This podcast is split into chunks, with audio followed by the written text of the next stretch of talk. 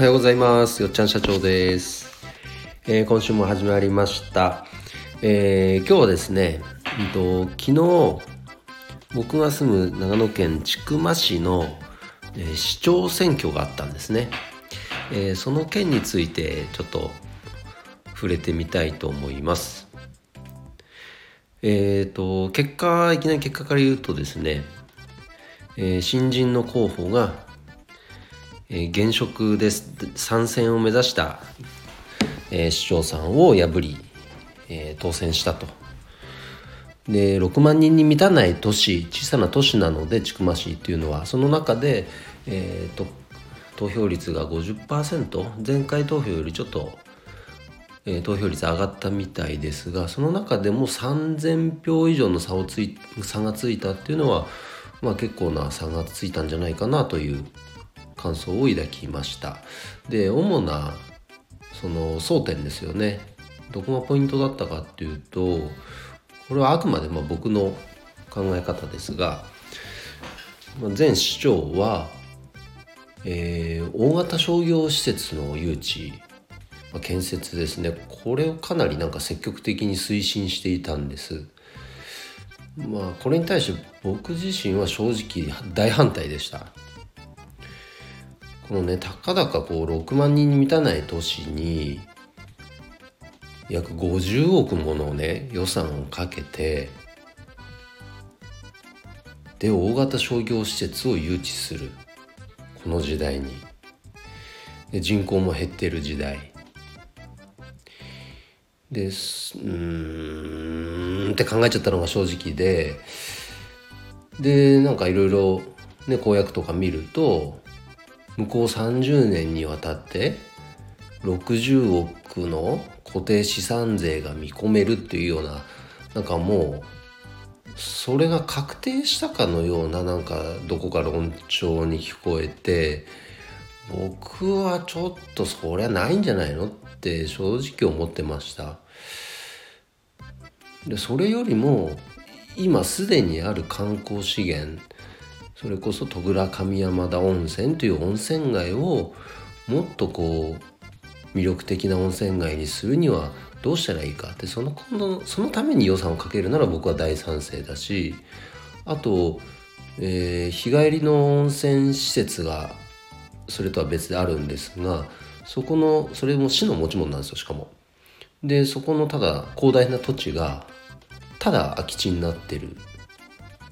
状態なんですね。でどうやらなんか公園にするのか何なのかとかっていうこう構想はあるみたいですけど全く手つかずの状態なんですよ。だったらまずはその辺りから具体的に着手していったらいいんじゃないかなと思ってるのとあとはやっぱりこうハードではなくソフトこういわゆる人にお金をぜひこう使っていただきたいですね。特にこれからの未来を作っていく特に子ども世代への教育そういったところへの、まあ、予算のを使っていくっていうのは僕は大賛成ですね。うん、でもなんかその辺の話は正直ほとんど今回の市長選見えなかったのでうん今後どうなるのか、まあ、当選した新しい市長に期待はしたいところですがまあ、結果を大きく分けたポイントとするとその大型商業施設に関してのこう考え方の違いっていうのも一つポイントだったんじゃないかなとあとはやっぱり、まあ、抽象的なことで言うとま市民がこの現姿勢に対して、まあ、前の姿勢に対してやっぱ変化を求めていたっていうことがまあ言えるんじゃないかなと思います。まあ、実は先週こう長野県の飯田市というところでも市長選があって全く同じことが起きてたんですよ。新人が現職を破って当選すると。2週連続でそのようなことが長野県内では起きてるっていうので今朝の新聞にはちょっと大きく取り上げられてましたね。はい。えー、まあこれからの千曲市にぜひ期待してください。千曲市っていうと実はあの映画の、えーと、ロケの誘致。これも積極的にあのやっててですね。何ツーリズムっつったっけ？忘れちゃった。そう。で市長に行くと市役所に行くとなんかポスターもいろいろ貼ってありますけれどもあロケツーリズムだ。そう。本当にねいろいろ積極的にロケの誘致してて映画でいうと何本やったんだろうな。56本は撮影してたんですかね。そう。でそのロケ地を回るツアーというかそういったマップもあのできてますし僕そういった今ある資源をどうやって活用するのかっていう視点はすごく賛成ですね。うん、すごくお金の使い方としてもなんか有効、まあ、無駄がないんじゃないかなと思います大型の何かその商業施設を作るとかそのハードにお金をもう巨額のお金をかけるっていうのはうん僕はあまりこうもろ手を挙げて賛成ですとはなかなか言えないのが僕の考えですね。